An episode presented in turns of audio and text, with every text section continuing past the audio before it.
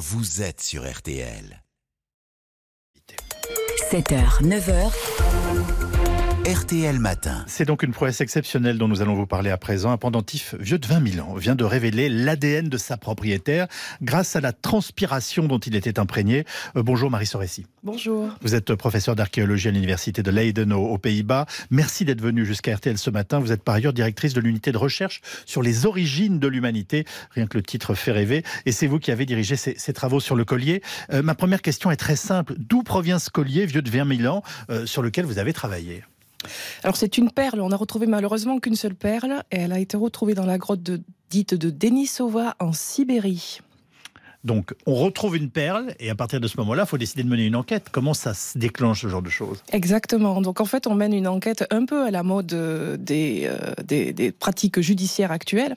C'est-à-dire que l'on a euh, cherché à extraire l'ADN des personnes ou de la personne qui avait porté ou touché cet objet il y a 20 000 ans. On avait déjà fait ce type de démarche sur, sur une perle ou sur un, enfin, j'allais vous dire, un objet aussi ancien. Non, absolument pas. Et c'était vraiment, euh, c'était même utopique en fait. Il y a quelques années, j'aurais jamais pensé que cela eût été possible. Comment 20 000 ans après, l'ADN a-t-il pu rester présent et en quantité, on va dire, exploitable euh, sur, sur cette perle?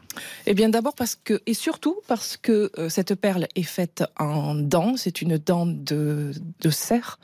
Et euh, les dents sont composées d'os. Et l'os a une propriété formidable, c'est qu'il qu'il stocke et qu'il retient, qu'il capture l'ADN. Mais il est poreux, enfin, je- Exactement. D'abord, il est poreux. il est poreux et il conserve Et ensuite. ensuite, il contient ce qu'on appelle de l'hydroxyapatite. Et cette hydroxyapatite a la capacité de se lier à l'ADN, aux molécules d'ADN. Voilà pourquoi cet ADN, qui provient probablement de la sueur de cette personne, a pénétré dans l'objet il y a 20 000 ans et puis y est resté, conservé, jusqu'à ce que l'on le libère de cet objet. On est bien d'accord, c'est euh, la transpiration de l'humain qui est retrouvée, ça ne vient pas de l'animal. Alors exactement, Parce on pense... J'imagine qu'on devait par définition faire le, le tri. Absolument. D'abord, on retrouve les deux. On retrouve aussi bien l'ADN de l'animal lui-même. On sait que c'est un cerf, un énorme cerf, qui s'appelle un cerf wapiti. Et on retrouve aussi la transpira- ce qu'on pense être la transpiration de la personne.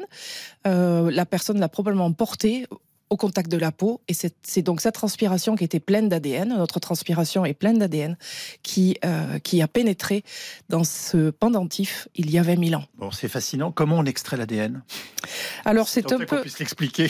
Oui, alors surtout là, ce qui est aussi formidable, c'est qu'on a réussi avec euh, nos collègues de, euh, du Max Planck à Leipzig Oui.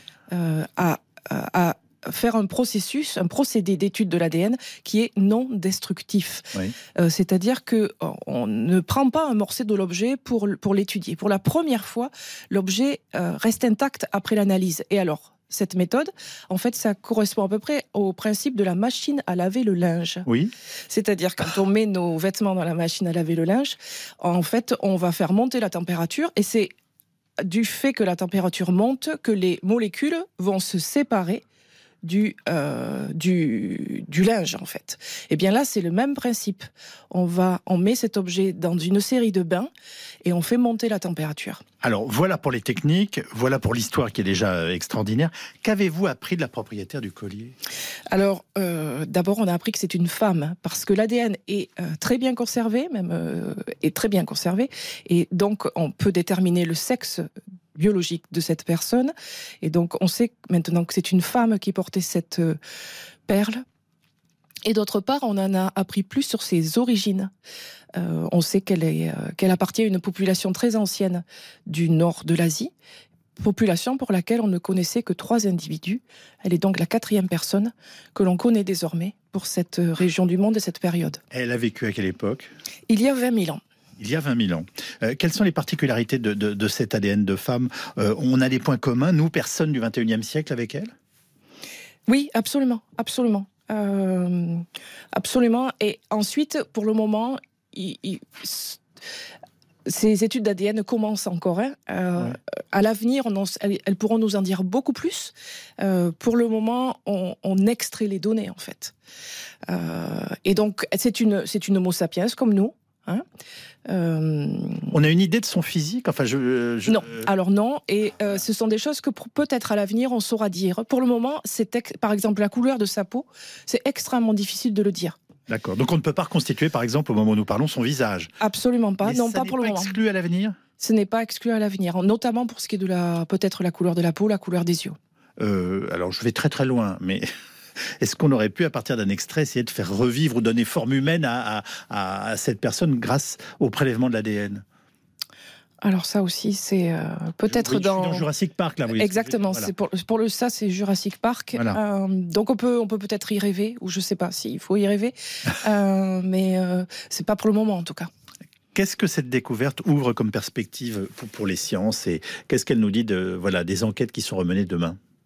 Alors c'est la première fois en fait que dans le registre euh, archéologique, dans la préhistoire très ancienne, on peut lier un objet spécifique avec une personne spécifique. Donc des questions. Euh, Pardonnez-moi, un objet, une personne. Absolument. Ça n'était jamais arrivé auparavant. Euh, de... Cette rencontre, enfin qu'on puisse identifier. Exactement, de manière aussi directe et aussi précise dans des contextes d'habitat. non, c'est la première fois qu'on le fait. C'est extrêmement difficile à faire pour, la pour les périodes très anciennes. Euh, donc des questions toutes simples comme euh, à savoir qu'est-ce que faisaient les hommes, qu'est-ce que faisaient les femmes, ou qu'est-ce que faisait dans un groupe mixte, par exemple, où on pouvait avoir aussi bien des néandertaliens que des homo sapiens. Qu'est-ce que faisaient les hommes néandertaliens? Qu'est-ce que faisaient les femmes néandertaliennes? Et qu'est-ce que faisaient les femmes homo sapiens, par exemple? Vous êtes en train de me dire que tous ces gens-là se sont croisés et ont pu euh, même se croiser physiquement? Absolument, c'est ce que le, c'est ce que l'on pense. Euh, on, doit, on doit travailler dessus pour mieux le comprendre. Euh, mais c'est, effectivement, c'est ce à quoi on doit s'attendre. Vous nous parlez ce matin d'un champ d'investigation qui s'ouvre et qui est absolument euh, faramineux, non? Absolument, absolument. Et c'est ce que je trouve extrêmement excitant. effectivement, on va pouvoir, grâce à ces analyses d'ADN, de biologie moléculaire, en fait, mieux comprendre les structures des, de ces sociétés très anciennes, le rôle des individus, le statut des individus dans ces sociétés de Néandertaliens et d'Homo sapiens. Vous travaillez sur quoi en ce moment?